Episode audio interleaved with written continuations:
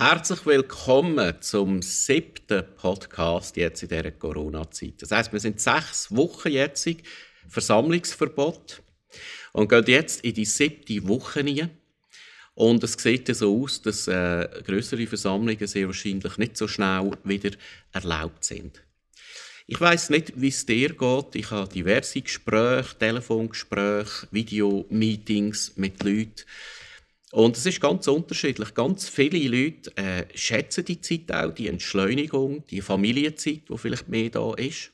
Andere wiederum haben vielleicht auch mehr Stress mit Homeschooling. Aber vielleicht genießt du auch das schöne Wetter, aber andererseits denkst du vielleicht, jetzt könnte es wieder mal anfangen regnen, der Teich ist langsam leer, beziehungsweise voll Blütenstaub und es könnte mal alles wieder ein bisschen abspülen. Oder du sehnst dich schlichtweg einfach danach, dass du wieder mal zum Coiffeur kannst. Und apropos Coiffeur. Die Coiffeure machen am Montag wieder auf, eine riesige Gebetserhörung für die, die äh, mit selber schneiden probiert haben und nicht so erfolgreich sind. Und so geht auch unser Coiffeur-Lädeli Hair Creation geht wieder auf. Und die sind schon ausgebucht für zwei Wochen. Aber Snicky erzählt euch gerade selber, wie es ihnen da drinnen gegangen ist. Hallo zusammen! Ich bin Niki vom Coiffeur Hair Creations und das ist meine Corona-Story. Als der Bundesrat am 16. März den Lockdown ausgerufen hat, mussten auch wir unseren Salon zutun. Von heute auf morgen haben wir einfach nicht mehr arbeiten. Dass kein Geld reingekommen ist in dieser Zeit, ist für uns nicht so fest schlimm, weil wir als Angestellte vom ICF können Kurzarbeit anmelden Aber wir vermissen mega fest unsere Kunden ähm, und das Arbeiten mit den Haaren natürlich. Was aber wirklich jetzt die Herausforderung ist, ist die, LAP von der Susanne. Sie hat jetzt am 11. Mai Abschlussprüfung gehabt. Die ist jetzt verschoben worden auf Ende Juni und sie hat jetzt in dieser Zeit, in der wichtigsten Vorbereitungszeit, nicht können üben. Sie hat daheim ihre Übungsköpfe gehabt, zum Üben, aber das ist natürlich niemals das Gleiche wie im Salon. Die nächste Herausforderung, aber eine schöne, erwartet uns ab dem 27. April. Wir dürfen wieder auftun, haben viel zum Nachschaffen, aber Auflagen, die uns einschränken.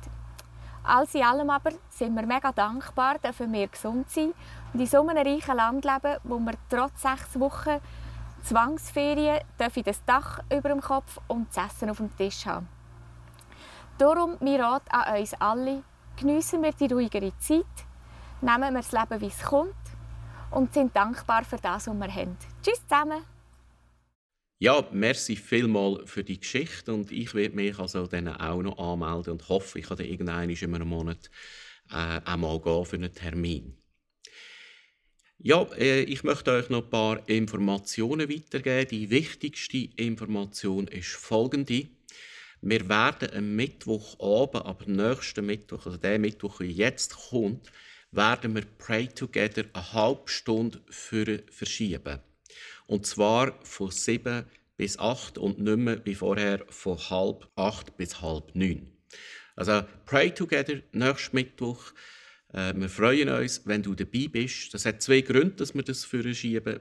Erstens mal haben wir unser Equipment können vermieten an Netzwerk Schweiz die auch möchten streamen und da haben wir ihnen natürlich gerne gegeben und die möchten dann irgendwann am 8. anfangen. Und zweitens ist es für uns nach der Corona-Zeit praktischer, weil diverse Teams kommen gerne ins Pray Together und haben nachher ihre Team-Meetings und dass sich das nicht zu fest in Abend zieht, dient es allen, wenn wir das für verschieben. Wir freuen uns auf nächsten Mittwoch mit dir zusammen zu beten. Ich merke, das sind unglaublich kraftvolle Zeiten und wir selber geniessen es auch, mega in die Gegenwart von Gott zu kommen. Als nächstes, wir haben ja den Kommunikationskanal Telegram eröffnet. Tretet doch dort ein, ladet die App oben ab, Telegram, wählt den ICF Mittelland Channel. Wir werden dort mehr Informationen herausgeben. Es ist für uns einfacher so zu kommunizieren. Äh, also wenn du möchtest auf dem Laufenden bleiben, lad doch die App ab und wähle den Kanal ICF Mittelland. Ja, eine Corona-Story von der Niki haben wir ja jetzt schon gesehen. Und jetzt freue ich mich auf die nächsten zwei Corona-Stories. Das ist einerseits vom Sevi eine Geschichte und eine andere Geschichte von der Sarita. Mir berührt es persönlich jedes Mal einfach nur so ein bisschen zu sehen, wie es anderen Leuten geht. Oder auch zu hören, was andere mit Gott erleben. Lass uns eintauchen in diese zwei genialen Geschichten. Wir haben vor etwa drei Wochen ein Telefon bekommen von meinen Schwiegereltern. Und zwar haben sie gesagt, dass der Bruder von meiner Frau, der im Moment gerade in Thailand studiert, ähm, muss zurückkommen auf Weisung vom BAG, weil er sonst auch in Versicherungen und so verliert, wenn er dort bleibt in dieser Corona-Zeit. Und sie sind aber gerade am Umbauen und der Bruder müsste in einen Rohbau zügeln. Und er müsste dort auch noch gerade zwei Wochen Quarantäne machen. Und dann haben sie uns gefragt, ob der Bruder in dieser Zeit äh, zu uns kommen kann. Und dann, äh, ja, ähm, haben wir uns das kurz überlegt, weil am nächsten Morgen ist er schon zu Kloten gelandet und dann haben wir das alles können organisieren und dann ist er zwei Wochen in Quarantäne bei uns gewesen. und anschließend hat er immer noch eine Woche bei uns verbracht, weil der Umbau noch nicht fertig war. Und so haben wir eine mega coole Familienzeit können erleben. Er hat mega viel mit unserem Sohn gespielt und ja, es ist einfach cool gewesen, ein bisschen Familie können zu unterstützen und auch bisschen Familie zusammen haben und auch mal jemand anderes sehen. Genau. Hallo, liebes ICF Mittelland. Ich wollte kurz meine Story erzählen, ähm, was ich so erlebt habe in der Quarantäne. Und zwar ist es so, dass ich einen Traum hatte von Jesus und einfach, wie er mich umarmt hat. Das ist eigentlich schon alles. Er hat mich mega fest umarmt und es hat sich so krass angefühlt, es hat sich so echt angefühlt. Und es war so voller Liebe und voller Ehrlichkeit und es war mega krass. Gewesen.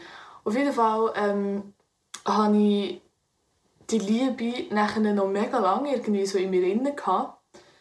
Und das hat sich nachher so ein in Selbstliebe umgewandelt. Und das finde ich mega krass, weil ich seit drei Jahren mich nie getraut habe, baden, weil ich sehr ähm, unzufrieden war mit meinem Körper und bin dadurch halt im Sommer ein bisschen eingeschränkter und ähm, ja, ich habe mich nie getraut so. und ja, Gott hat mir das irgendwie mega, also die Angst oder die Unsicherheit mega weggenommen mit der, nur mit der Umarmung. Es ist einfach komplett weg und für mich ist das so krass. Für mich ist das so krass. Und eine riesige Befreiung und eine riesige Last, die weggeht. Und ich einfach lernen, so, Gott hat so Freude an jedem Einzelnen von uns. Er hat uns mit Überzeugung gemacht und mit viel Liebe und er hat sein ganzes Herzblut in dich hineingesteckt. Und wieso sollte ich etwas hassen, wo, wo Gott gemacht hat? Das macht keinen Sinn. Darum, ja, jeder ist sowieso anders. und das ist gut so.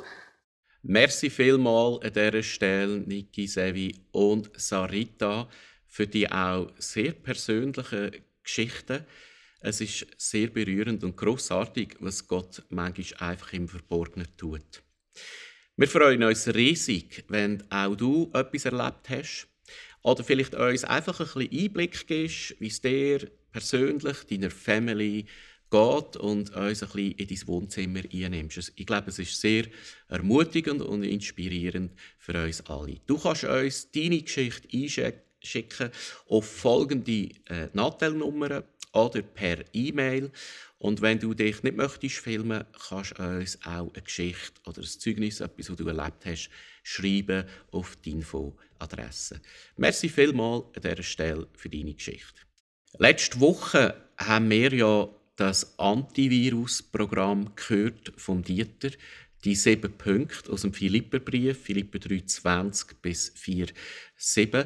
Und ich hoffe, es hat dich inspiriert und du hast es selber in deinem Leben können anwenden Und falls du noch nicht dazugekommen bist, würde ich dich unbedingt ermutigen.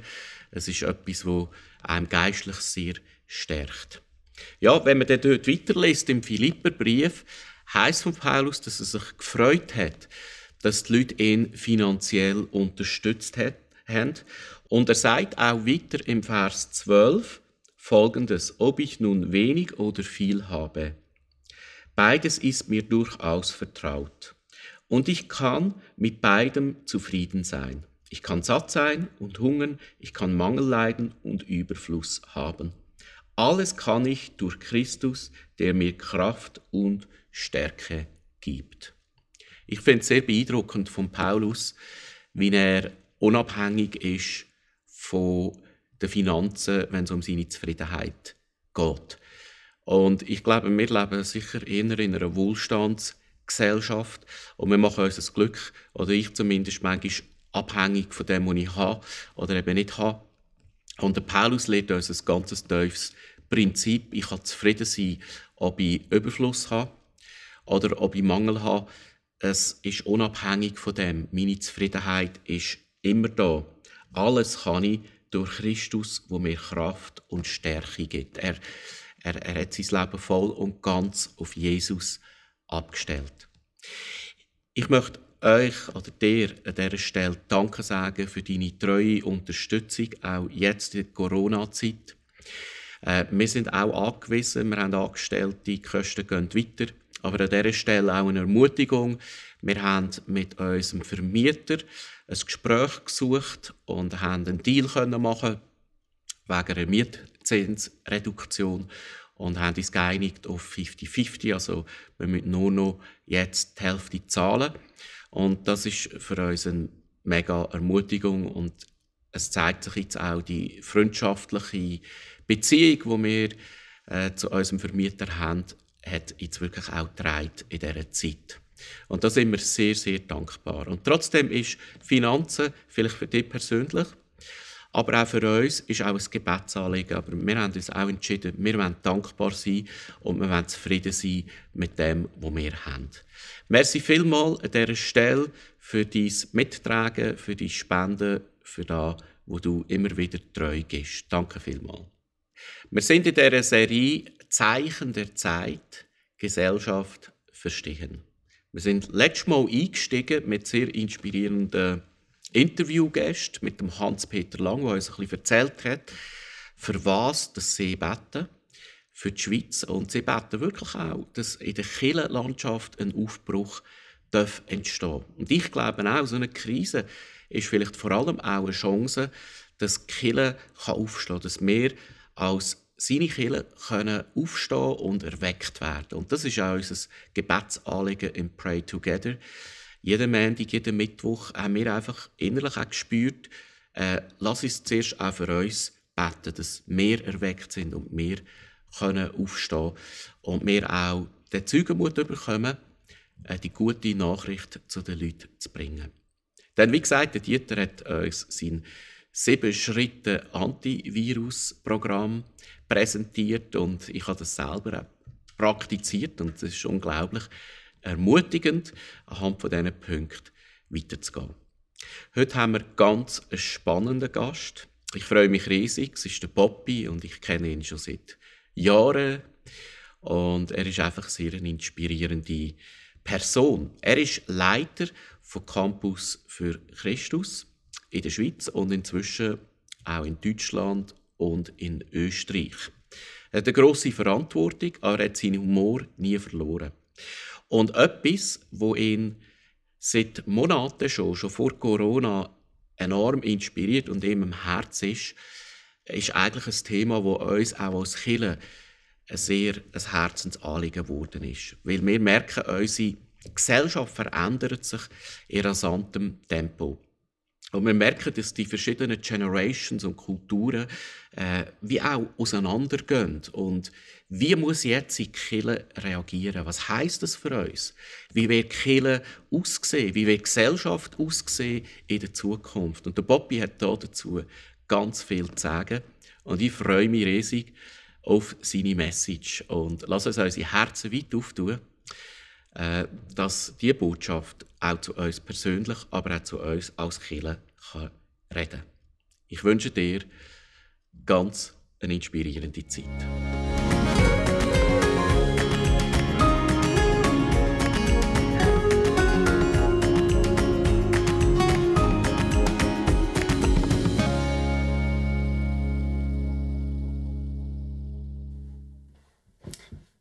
So, hallo, liebes ICF Mittelland. Schön euch zu sehen. Obwohl eben, man sieht, ist das so eine Sache. Ich sitze ja wie die meisten von euch auch seit vier Wochen, fünf Wochen, ich weiß gar nicht mehr, wie lange das ist, einfach vor diesen Bildschirmen und ähm, we pretend to see us. Ähm, manchmal sehen wir sich, manchmal ist so ein Video ich freue mich auf jeden Fall, dass wir die Möglichkeit haben, um überhaupt miteinander unterwegs zu sein. Und ich sitze irgendwo, irgendwo ähm, abgeschottet von meinen Kindern, wo vielleicht irgendwann die nächsten 20, 30 Minuten ihre crashen, weil ich da ihre Spielsachen habe bei mir.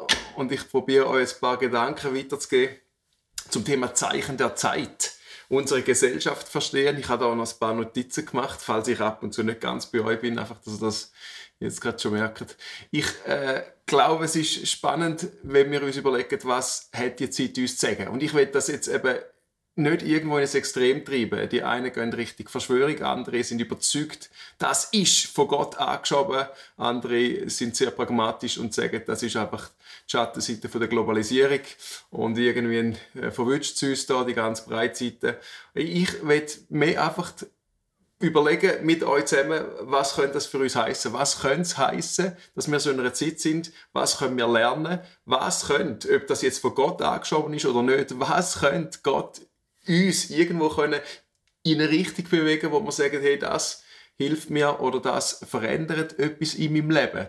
Weil was klar ist, dass wir zurück, zurück geht es nicht mehr. Also, wir sagen ja, wir warten, wir sitzen die Zeit aus. Meine Kinder haben so die Eigenschaft, wenn ich mit denen fest schimpfe, dann äh, machen sie dann irgendwie so ein bisschen zu und dann sitzen sie da und dann sitzen sie einfach die Zeit aus und nachher, wenn ich fertig bin, dann machen sie alles, was sie vorher auch wieder gemacht haben. Ich habe immer das Gefühl, dass wir Menschen ein bisschen so sind, wir äh, sitzen die Zeit einfach aus und ähm, haben dann auch spannende Taktiken, um die Zeit auszusitzen. Also, also das ist Symbolische, dass wir dann uns mit WC-Papier eindecken. Das ist schon wirklich etwas ganz Spannendes. Also, wenn, wenn die Welt schon vor die Hunde geht, äh, dann rette ich wenigstens Arsch. Ist manchmal so ein bisschen das Gefühl, äh, ja, das ist das Einzige, also das Beste ist noch, äh, wenigstens mit einem sauberen Viertel sterben oder so, hat man das Gefühl. Und die ganze Hoffnung wird dann kanalisiert in eine Richtung, wo gibt es am meisten Hoffnung und man landet bei, natürlich, logisch, WC-Papier. Und das ist äh, spannend, wenn man so die Zeichen von der Zeit anschaut, wo für mich ein bisschen auch wirken wie ein, ein Selbstheilungsprozess, wo die Welt angefangen hat. Wir haben ja schon auch ein paar sehr ungesunde Dynamiken gehabt, wie wir äh, am Reisen sind, äh, wie wir die Welt ausgenutzt haben, wie wir irgendwie Produkte um die ganze Welt umeinander schippern und jetzt ist man plötzlich wieder auf eine wohltuende Art und Weise aufs Lokale zurückgeworfen, hat ein paar andere Challenges aber ich glaube schon, dass da irgendetwas ist, wo wir müssen überlegen was, was ist die Zeit nach Corona? Mit was gehe ich dort rein und was nehme ich eben nicht mehr mit? Das ist irgendein Schlüssel. Was ist das, wo vielleicht ganz normal ein Bestandteil ist von meinem Leben, aber was nehme ich, nehme ich von dem nicht mehr mit in Zukunft? Ähm, weil wir können nicht zurück in das Normal, weil das, was vorher war, ist einfach auch nicht normal gewesen. Das ist mit ganz viel ungesunden Dynamiken gewesen, wo wir einfach gelebt haben, weil sich in den letzten Jahrzehnten nie mehr so irgendwie weg weggecrashed hat, weggebrochen ist. Es hat sich ja einfach immer so ein bisschen auf. Und die Gefahr ist, dass wir jetzt dann einfach dann wieder so weitermachen wie vorher. Oder aber eben im besten Fall, wir haben etwas entdeckt, wir haben etwas gelernt, das hat uns gezwungen zum neu denken, umdenken. Und ich glaube, das ist etwas ganz, ganz Gesundes. Es fasziniert mich der Gedanke, wo einmal äh, der, so ein Meteorolog schon im 72 hat das äh, gesagt, kann der Flügelschlag eines Schmetterlings in Brasilien einen Tornado in Texas auslösen. Er hat es hier noch mit einer Möwe gemacht, dann ist es irgendwann ein Schmetterling geworden. Und es ist ja spannend, dass äh, wir würden natürlich jetzt sagen, nein, das ist unmöglich, weil zwischen ähm, dem Schmetterling in Brasilien, dem Flatterdings, und äh, Texas, da steht ja Trump seine Mauer und da geht ganz sicher nichts dran vorbei. Aber ist es spannend zu merken, dass das die Dynamik ist jetzt, ist, das ist passiert ich habe immer das Gefühl, das tönt für mich so ein bisschen wie so ein Gebrüder Grimm-Märchen, weißt, so ein bisschen, ja, dort ein Schmetterling und dort hinten passiert etwas. Äh, und irgendwo in den letzten Jahren hat das ja zugenommen, eben die Schattenseite von der Globalisierung, und da hat es ja ganz viel auch Gutes, wo man aus dem nehmen können, aber auch die Schattenseite, dass eben alles miteinander untrennbar verstrickt ist. Also es ist ja schon ein Phänomen, dass irgendein ein egozentrischer, machtgeiler Diktator im Nahen Osten einen Einfluss hat auf mein Haushaltsbudget, weil in der ganzen Welt irgendwie wegen denen seiner Machenschaften Ölpreise umeinander geschurbelt werden. Und das hat einen Einfluss auf mein Leben hier in meiner kleinen, äh, klein karierten, begrenzten Schweiz. Oder dass irgendein namensloser Analyst, wo irgendeinen fetten Algorithmus programmiert, wo wir uns nie begegnen, auf meinem Bildschirm mir sagt, was ich soll kaufen und er liegt nicht einmal so schlecht. Also ist ja faszinierend, dass irgendwie die Dynamiken angefangen haben zu spielen und jetzt, ich weiß ja, oder man weiß ja immer noch nicht ganz genau, was Corona ausgelöst hat. Man hat so ganz viel Vermutung und ich will mich da nicht auf Test rauslassen. Aber ganz hypothetisch hätte ich mir nie vorstellen können, dass irgendein Chines, der 6908,65 Kilometer weg von mir seine Delikatessen in seinem Dorf, irgendein Fledermaussüppli schlürft, dass das einen direkten Einfluss könnte haben auf meine Beziehungen, auf meine Freiheiten, auf meine Hobbys, auf meine Finanzen, weil ich jetzt ständig online muss Zeug posten, wo überteuert ist, auf, auf mein ganzes Leben. Das ist irgendwie etwas Weirds, etwas Abstraktes, äh, crazy, um sich das zu überlegen. Und doch ist es eben in den letzten Jahren ist es Wahrheit geworden, ist es eine Tatsache geworden. Und wir haben Einschränkungen erlebt, wo wir jetzt damit leben eben in allen Bereichen. Wir haben die einen große Verluste erlebt. Man hat Sachen verloren, wie vielleicht ähm, die Existenz, äh, Finanz, finanziell Sachen müssen einstecken, das Unternehmen, vielleicht geliebte Menschen. Ich bin gerade vor zwei, drei Wochen äh, am Bett gestanden von einem Sohn von einem Freund mit sieben, der, der sieben, ein siebenjähriger Sohn, der gestorben ist. Und das ist einfach, das ist ähm, wortlos. Oder da, das ist einfach nur noch Schmerz und Leid. Und in dem Moment ist es schwierig, irgendwie noch hoffnungsvoll irgendwo überhaupt in eine Richtung zu blicken. Und wenn aber Hoffnung, dann ist man eben am Schluss einfach nur noch beim Glauben, bei Jesus, wo am Kreuz genau das überwunden hat, äh, nämlich den Tod, Sterben, dass wir realisieren, so schlimm und so schmerzhaft das im Jetzt ist, es gibt auch noch eine Perspektive, wo weitergeht. Und das ist so ein, ein Hoffnungssilberstreifen am Horizont. Ähm, das ist schlussendlich mehr Hoffnung als ein Stückchen WC-Papier. Aber viele Menschen haben in dieser Zeit viel verloren. Äh, auch Hoffnung und eben auch Glauben, ein Stück weit Glauben vielleicht an die Menschheit, Glauben an eine Regierung, Glauben an Gott. Und das ist etwas Spannendes, wo ich überzeugt bin, dass wir das lernen müssen, dass sich Sachen immer wieder verändern müssen. Darum, das, was jetzt passiert, ist nicht einfach eine Krise und ein Einschnitt. Ich glaube, es ist ein, ein Katalysator im Moment von Prozessen, wo eigentlich schon lange hätte bei uns müssen passieren, nämlich, dass wir wieder mit unserem Glauben, mit unserem Denken, mit unserer Gesellschaft ein paar Schritte weitergehen. Und jetzt ist das einfach ein bisschen beschleunigt, wie das passiert. Es hat ähm, Madeleine Delbrel, eine Schriftstellerin und Mystikerin, ähm, die hat im 20. Jahrhundert gelebt, im 64 gestorben, die hat gesagt, der Glaube ist wie eine arme Frau. Jedes Volk, jede Kultur und jedes Zeitalter schenken ihr ein Kleidungsstück. Wenn die Zeiten sich wandeln, ist ihr Gewand abgetragen. Sie muss nun neue Kleider bekommen, wenn sie sich nicht verstecken will. Ich finde das eine gewaltige Aussage zum Realisieren. Wir haben den Auftrag, Glaubensdynamiken vorwärts zu treiben. Wir haben den Auftrag, neu zu denken. Wir haben den Auftrag, Gesellschaft weiterzuentwickeln. Wir haben eine Aufgabe, nicht einfach stehen zu bleiben, weil sonst stehen wir irgendwann nackt da oder mit, äh, mit irgendeinem zerfetzten Gewand und wir müssen uns verstecken. Auch als Chile haben wir den Auftrag, uns weiterzuentwickeln, uns neu zu erfinden, weil sonst stehen wir irgendwann nackt da und müssen uns in der Gesellschaft, vor der Gesellschaft verstecken. Und ich bin überzeugt, dass so wie, wie die Welt uns hier gebracht hat, so geht es nicht weiter. Man hat manchmal das Gefühl, weißt, ist ja alles gut bis dahin. Wir sind ja erfolgreich gewesen. Und das ist wahrscheinlich der grösste Trugschluss, den man überhaupt kann haben, dass das, was uns bis dahin gebracht hat, uns auch automatisch weiterbringt. 1804 haben Lewis und Clark den Auftrag bekommen, um die Westpassage durch die USA zu entdecken. Und die sind los und sind da den, äh, den Fluss durch mit dem Kanu und sind mega weit gekommen. Das war super erfolgreich gewesen. Mit dem Kanu Fluss durch sind die äh, Kilometer um Kilometer haben die gemacht und sind da Monate unterwegs gewesen. Und sehr erfolgreich, äh, auch ähm, sehr ähm, zum Teil bestialisch, wie sie sich da durchgemetzelt haben. Auf jeden Fall aber erfolgreich ihren Task verfolgt haben an die äh, Westküste zu kommen, was wirtschaftlich für sie ganz wichtig ist. Und plötzlich, völlig unerwartet, haben sie ein riesiges Hindernis vor sich gehabt. Sie haben einen Berg vor sich gesehen, nämlich die Rocky Mountains und äh, sind da nicht übergekommen. Und es ist auch relativ schwierig zu sagen, oh, weißt du, Kanu hat uns so weit gebracht, lass uns einfach über die Rocky Mountains drüber kanuisieren.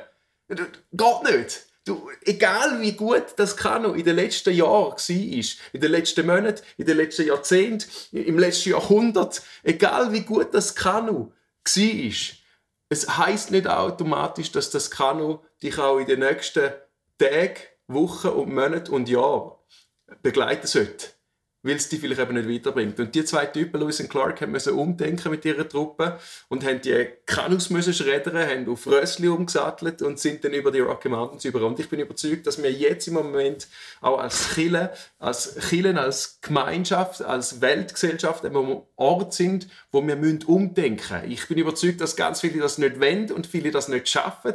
Und trotzdem braucht es Menschen, die mutig umdenken an ihrem privaten, persönlichen Leben, du in deinem persönlichen Leben, aber ihr auch als ICF Mittelland, dass ihr sagt, wir zusammen denken neu. Was sind unsere Kanus, wo wir geliebt haben, wo uns weit gebracht haben, aber was ist vielleicht nicht mehr das, was uns in Zukunft bringt? Und das sind ganz spannende Fragen, äh, wo uns auch nicht einfach, das kannst du nicht so mit einem Fingerschnippen beantworten, sondern es sind Prozesse, die wir durchmachen miteinander und äh, wo wir wieder eine Freude bekommen am Nichtwissen. Ich glaube, dass eine neue Reformation vom ähm, äh, oder Revolution vom Nichtwissen braucht. Dass wir Freude bekommen, Sachen nicht zu wissen und dann aus dem heraus weiterzudenken. Es hat, der, der Kolumbus, äh, wo der unterwegs war, im 1492, wo er Amerika entdeckt hat, der hat ein anderes Denken als die 200 Jahre später. Sein Denken, sein Denken ist prägt von einer Gesellschaft, die gesagt hat, wir wissen alles. Ich habe noch eine Karte mitgebracht. Wir schauen die an, die ist von 1757. Und da hat man eine Welt gezeichnet, wo man weiß, man weiß alles. Egal, ob man jetzt gar nicht alle Kontinente entdeckt hat, aber man ist überzeugt, man weiß alles. Und überall, wo man etwas nicht weiß, malt man einfach irgendwie ein bisschen weiss, äh, nicht weiß alles, sondern weiße Felder malt man voll mit irgendwelchen Fabelwesen oder mit irgendwelchen Ländereien, die es dann vielleicht nicht gibt. Aber man, will, man, man, man ist überzeugt, man weiß alles. Und äh, auf dieser Basis von dieser Karte hat der Kolumbus hat er Amerika entdeckt, weil es ist gar nicht anders möglich gewesen, ähm, zum, also er hätte dann gemeint, das ist Indien und es ist eben gar nicht anders möglich gewesen. Er hätte nicht können denken, ja, es könnte etwas sein, wo man noch gar nicht kennt. Das ist nicht in dem Denken drin gewesen. Und dann schaut die Karte an, ganz spannend, 1526. Äh, kurz darauf aber, äh, der Salviati hat Karten gemalt, wo ganz ein anderes Denkmuster hatten. Da hat es ganz viel Weißfläche. Er hat den Mut gehabt, zu sagen, ich weiß ganz vieles nicht, was da außen ist. Und hat die einfach gemalt. Äh, die, ich glaube, die ersten sind wirklich Anfang des 16. Jahrhunderts so entstanden. Und das hat ein neues eine neue Dynamik ausgelöst. Man hat angefangen, Sachen zu entdecken. Man hat angefangen, nicht das hypen, wo man weiß, sondern das hypen, wo man nicht weiß. Und innerhalb von 200 Jahren hat man die ganze Welt entdeckt. Und das sind nicht nur Kartografen gewesen, sondern auch die Religion hat angefangen neu zu denken. Alle Wissenschaften, die wissenschaftlichen Disziplinen haben angefangen neu zu denken und Freude bekommen am Entdecken. Und das hat den Entdeckerdrang ausgelöst, wo innerhalb von kurzer Zeit äh, eine Welt erobert haben, was man vorher zum Teil auch schon hätte machen können, aber äh, was eigentlich einfach nicht passiert ist, weil man überzeugt ist, man weiß so vieles. Und ich habe das Gefühl, es ist, es ist so identisch wie jetzt, dass gerade auch die Kirche und Christen in einem, in einem irgendwo in einem Weltbild gefangen sind, wo sie überzeugt sind, sie wissen alles. Und so wird glaubt, so wird geredet, so wird predigt, so wird Kirche prägt, so wird auch evangelisiert. Das heißt, ich gehe da raus, zum allen sagen, was ich alles weiß, weil ich bin der, der es weiß.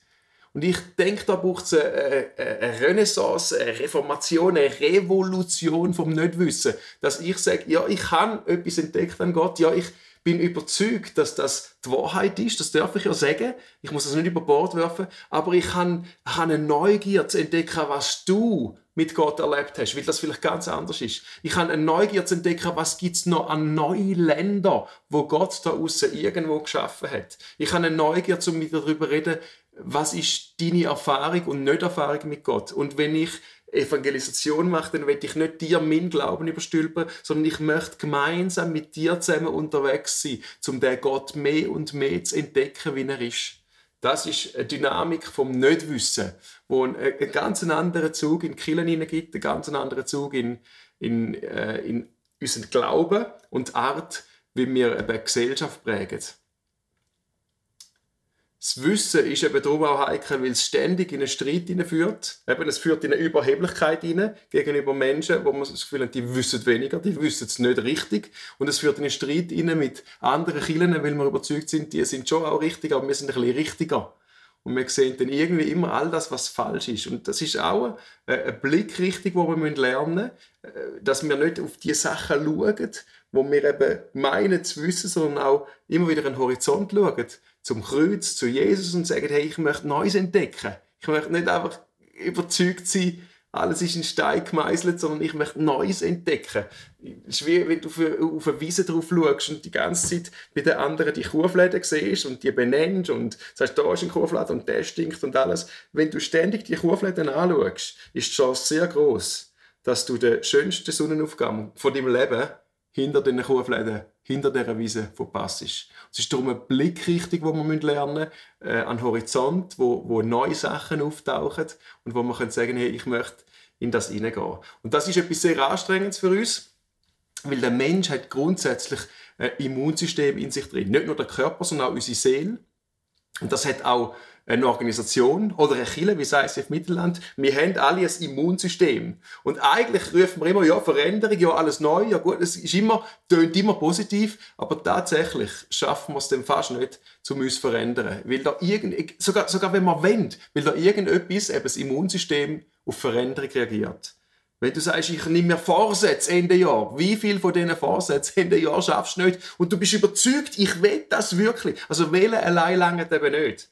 Es gibt äh, unglaublich viele Studien, wie viel, zum Beispiel beim Rauchen, wie viel versagen, weil sie sagen, ich will aufhören und sie versagen, obwohl sie ja wollen. Oder Herzpatienten, ganz spannende Studie. Sie haben eine, eine Studie gemacht mit Herzpatienten, wo, wo ein Messer am Hals haben, also wo die Chance groß ist, dass die sterben, wenn sie nicht irgendwo in den nächsten paar Monaten eine massive Veränderung machen. Und nicht nur so ein bisschen ein technischer Prozess, ich mache ein bisschen weniger das oder ein bisschen mehr das, sondern ein Adaptive Change im Kopf. Also sie müssen ganz neu denken, ein neues Lebenskonzept, neue Gesundheitskonzept implementieren. Und über 70 Prozent von diesen Leuten, die ja, wissen, ich sterbe sonst, haben es trotz bestem Willen nicht geschafft, in die Veränderung hineinzukommen weil das Immunsystem reagiert. Unser Körper reagiert ja sogar, bei, man sieht das bei den, bei den besten Sachen. Also wenn du, wenn du sagst, mein Herz, du hast ein kaputtes Herz und du brauchst eine Herztransplantation und Gott sei Dank, das Wunder ist da, du kommst gerade das Herz über, du kommst, das kann man in den Körper rein, äh, rein montieren. Das ist ja wirklich fast äh, krass, wie mit einem Velomech, wie da heute einmal geschaffen wird, aber wahnsinnig, was da möglich ist. Aber man kann das reinmachen in den Körper. Dein Körper wird das abstoßen wollen. Da brauchst du Medikamente und musst da irgendwie ruhig stellen, dass er irgendwie das Herz bei sich behaltet. Obwohl sogar lebensnotwendig ist für den Körper. Und ich sehe das so viel bei Change-Prozessen. Ich bin in ganz vielen im Moment involviert, in verschiedenen Organisationen, aber auch bei Sachen in meinem Leben, wo ich merke, es tät mir gut, würde ich mehr Sport machen. Es tät mir gut, hätte ich mehr Zeit ähm, für, für, ja, für Bibel lesen, mehr Zeit für, für Gebet, mehr Zeit mit Gott, mehr, hätte ich mehr Zeit in der Natur, hätte ich, würde ich mehr ähm, aus der Ruhe raus und nicht aus dem Aktivismus raus reagieren. Und trotz allem Wissen gibt es in mir ein Immunsystem, das reagiert und wo mich hindert, manchmal in etwas Neues hineinzukommen. Und das ist, glaube ich, jetzt etwas, wo uns hilft. Die Corona-Krise, glaube ich, ist in dem Sinn ein Segen für uns, weil wir haben immer gesagt, es geht nicht. Wir können nicht weniger fliegen, wir können nicht weniger Meetings machen, wir können nicht weniger reisen. Es ist nicht möglich, mehr lokal zu posten. Und jetzt ist es plötzlich so, weil es nicht mehr anders geht. Und plötzlich geht es. Und ich denke, das ist eine brutale Botschaft an uns, zum realisieren, hey, es sind Sachen möglich. Und äh, äh auch äh, so ein eine Frage, die ich möchte in, in, deine, in dein Home hineinwerfen, in dein Sofa, wo du jetzt höckelst und zuschaust. Was hast du das Gefühl, ist vielleicht in deinem Leben noch möglich? Wo du das Gefühl hast, bis jetzt ist nicht möglich gewesen.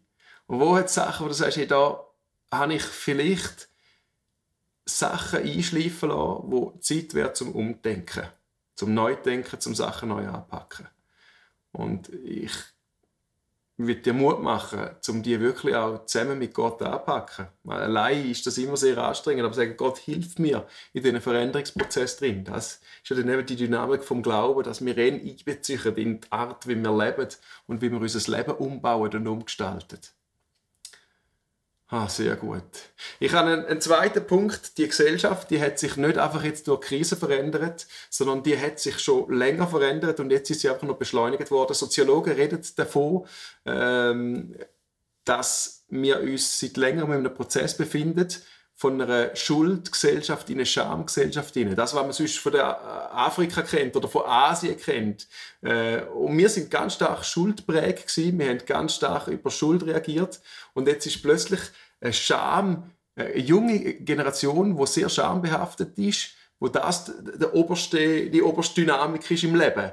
Äh, und das hat unglaubliche Auswirkungen. Das heißt, zwei Psychologinnen haben gesagt, ein schuldorientiertes Gewissen kennt einen absoluten moralischen Standard, während ein schamorientiertes Gewissen sich an der Moral der Gruppe orientiert. Und das ist wahnsinnig spannend, weil das ist dann eben plötzlich nicht mehr so, wie man früher denkt, das ist richtig, das ist richtig, das ist richtig, das ist richtig und das tue ich aufschreiben und alle in der Gesellschaft leben so, sondern es ist mehr so, rund um mich herum, in meiner Peer Group, tut man zum Beispiel die Wahrheit ein bisschen verbeugen, weil das macht man bei uns so.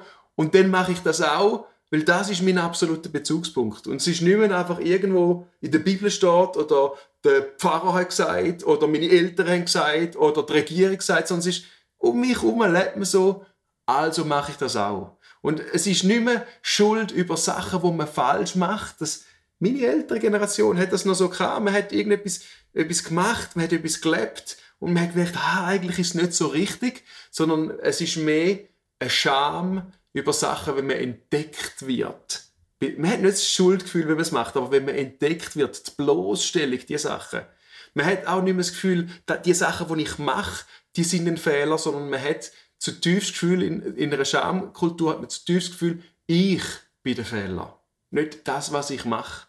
Und das äh, ist äh, faszinierend, das zu entdecken in, in der, Kanye West zum Beispiel, oder? Der kommt zum Glauben, fängt da Gottesdienst machen, fängt da äh, Lieder produzieren, Jesus, äh, die, äh, die CD Jesus is King, äh, crazy, was er raushaut. Und er hat in einem Interview haben sie ihn gefragt, hey, äh, man, der hat ja, man hat ja wirklich ein wildes Leben gehabt mit mit Frauengeschichten, mit irgendwie Alkoholeskapaden, ist bei irgendwelchen, er hat glaube 22 Grammys bekommen und hat irgendwie bei einer Verleihung besoffen auf der Bühne und andere äh, abgemacht und alles. Und man hat ihn gefragt in, de, in dem Interview, hey, kann ich, bereust du jetzt, wo du, wo du Christ bist, bereust du etwas von dem, was du tun hast? Und er sagt einfach knallhart, ich bereue nichts. Also wieso bereuen? Also er hat null Schamgefühl für seine Taten, null Schuldgefühl für seine Taten, aber er sagt, ich, ich habe gemerkt, ich schäme mich für mein Sein. Ich habe gemerkt, dass der, ich, er ist ein Perfektionist und habe gemerkt, ich schaffe es nicht, so gut zu sein, wie ich bin. Gott ist perfekt, nur er. Und das zieht mich an, an ihm. Und ich glaube, das ist eine, eine neue Dynamik in einer Gesellschaft, wo eben nicht mehr über, du bist schuldig, du brauchst einen Jesus, der dir vergibt, reagiert, was ja nicht falsch ist, das ist, es ist richtig, wir haben Schuld in unserem Leben. Und darum brauchen wir ja Jesus, der uns vergibt.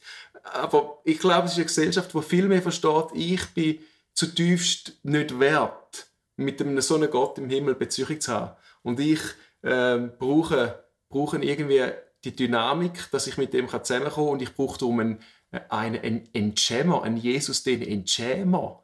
Und das ist ja spannend, dass Jesus nicht nur für unsere Schuld am Kreuz gestorben ist, obwohl wir das seit Jahrzehnten ständig immer wieder raushauen. Und das ist nicht falsch, sondern er ist eben auch für unsere Scham am Kreuz gestorben und auch für unsere Angst. Das sind die drei grossen Dynamiken, die man in der Gesellschaft beobachtet. Scham, Angst und Schuld. Ich habe euch da äh, ein Slide, wo ihr jetzt seht. Schuldorientierte Gesellschaften, die, brauchen, die kommen aus der Schuld raus und sie gehen über Rechtfertigung, Vergebung in Recht und Gerechtigkeit hinein. Angstorientierte Gesellschaften kommen aus der Angst raus und sie brauchen Befreiung, um in so ein bisschen Macht und Kraft wieder hineinfinden. Und schamorientierte Gesellschaften, die kommen aus der Scham, aus der Schande raus und sie brauchen ganz stark die Versöhnung, um wieder Harmonie und zu spüren und wieder dort reinkommen, äh, bei in, die, in die Dynamik, in die, in die Beziehung hinein, in den Bund, das ist alles Schamspruch, in den Bund, wo Gott dir und mir anbietet, in die Beziehung, wo Gott dir und mir anbietet. Und die, die, die Gesellschaften, die sind nicht so stark ähm, äh, äh, äh, ähm, voneinander abgeschottet in verschiedenen Schubläden, sondern die sind durchmischt. Also die Dynamiken sind einfach in der einen Gesellschaft mehr oder weniger ausprägt. Und ich glaube, wir müssen lernen, wir dürfen lernen, als Chille wieder eine neue Sprache finden, wo eben nicht nur das Kreuz einseitig behandelt als äh, Schuldvergebungsdynamik, und äh, Gnade ist etwas, wo dir jemand den Preis zahlt hat, sondern Gnade ist etwas, auch wo dich jemand wieder in eine, in eine Beziehung hineinführt mit Gott. Die, das Trennsein überwindet. Natürlich hat das immer mit Schuld zu tun, aber Schuld wird so schlecht verstanden heutzutage, weil Menschen so tief beschämt sind.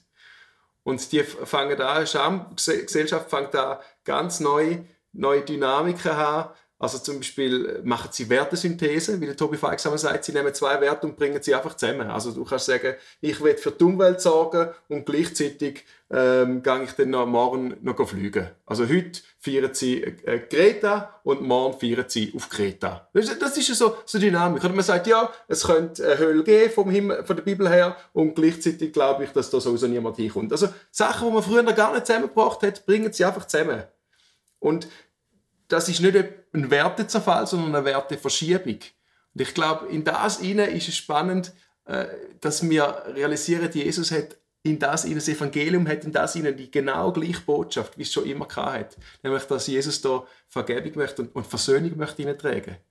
Und die Menschen, die, das ist, ich habe das sicher einen jungen Typ im, im, Flugzeug getroffen, tätowiert, alles fromme Sachen. Da Maria, Mutter Gottes, dann hinten ein fettes Kreuz, dann da hat sie Blessed, hat er gehabt, und der Friedenstube. Ich habe gesagt, hey, glaubst du an Gott? Und er hat gesagt, nein, überhaupt nicht, nie in Kirche, also bewahre, also nein, vielleicht gibt es Gott, aber man weiß es ja nicht. Und dann habe ich lachen und gesagt, also äh, schräg, dass du das Zeug tätowierst und nicht an Gott glaubst. Ich meine, wenn du da alle Fußballgesichter vom FC Salzburg, war ein Österreicher, gewesen, vom FC Salzburg an tätowierst und ich frage dich, hey, bist du Fußballfan? Und du sagst, nein, Hockey ist viel besser. Nie ein Fuß äh, in ein Fußballstadion. Äh, dann müsste ich ja auch irgendwie, wäre schräg. Und dann hat er müssen lachen, hat sich ein bisschen abgefühlt und hat gesagt, ja, und schau da am Fuß unten, habe ich noch als Tattoo Gottes Plan, God's Plan. Und das ist so, so heiß symptomatisch für eine junge Gesellschaft, die Sachen zusammenbringt, ähm, fromme Symbolik, innerlich aber gar nicht näher an dieser dran.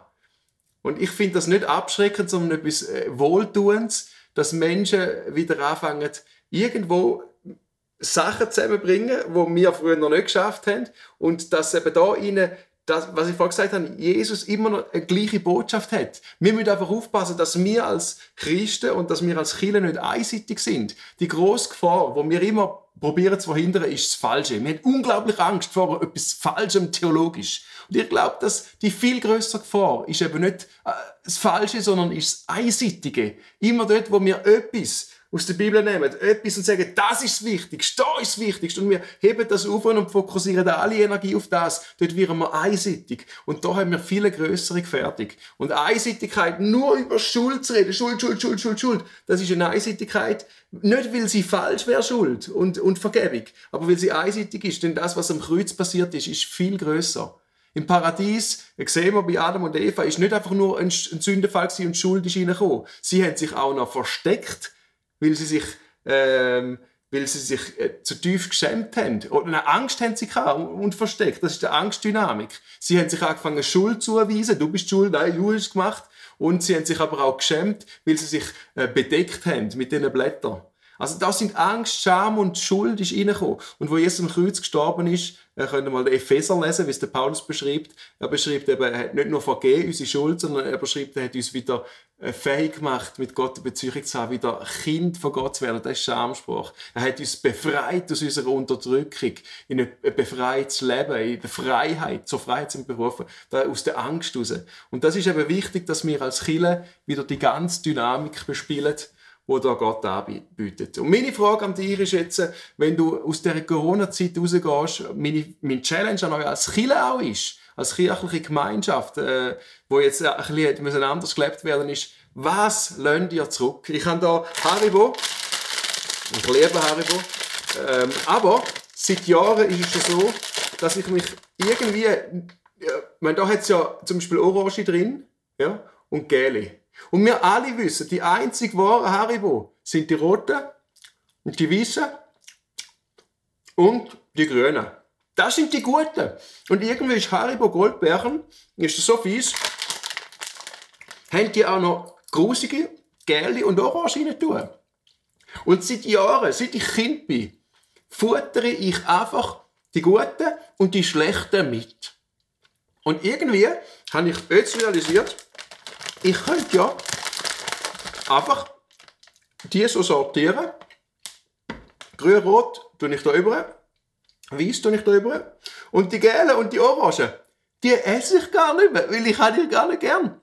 Ich tue die, die hat ja niemand gern. Ich tue die da über und die kann ich zum Beispiel meinem Kind geben. ja, genau. Irgendwann mit 18 muss ich denen dann mal Seelsorge zahlen. Weil die sagen, ich kann immer gerne Orange müssen kaufen, äh, essen. Und äh, mit Papa habe ich erst jetzt mit 18 gemerkt, der futtert die Guten. Ich werde die Seelsorge dann zahlen, alles gut, gibt Schlimmeres. Aber spannend ist, zu, zu realisieren, ich kann, ich kann ja eigentlich einfach das in meinem Leben rausnehmen, wo gut ist. Und das, was ich eigentlich gar nicht will, wo ich einfach mich daran gewöhnt habe, um diese Sachen mitzufressen, diese Sachen, die tue ich auf die Seite. Ist vielleicht bei Gummibärli jetzt ein bisschen ein steiles Beispiel, aber ich möchte dich challengen, anzusitzen in dieser Zeit und die Zeit als eine Chance zu sehen, dein Leben zu sortieren und zu sagen, welche Sachen in meinem Leben tun mir gut, habe ich gern, mit, welchen Sachen will ich weitergehen und welche Sachen haben sich einfach eingeschlichen, sind einfach dabei, tun mir eigentlich gar nicht gut, tun mir sogar schlecht, will ich vielleicht nicht mehr und die tue ich einmal in, ich, ich, muss nicht alles gerade dem Kind geben, aber die tue ich auf die Seite und mit Gott über die zwei Häufen reden und die Chance nutzen, dass Corona als auch nicht nur Krise vom Zerbruch, sondern eben auch vom Aufbruch Chance ist für euer Leben, zum Leben neu sortieren und zu sagen, ich gehe nicht zurück in das Normal, sondern ich schaffe mir für die Zukunft ein neues Normal. Viel Freude beim Gummibärli aufräumen.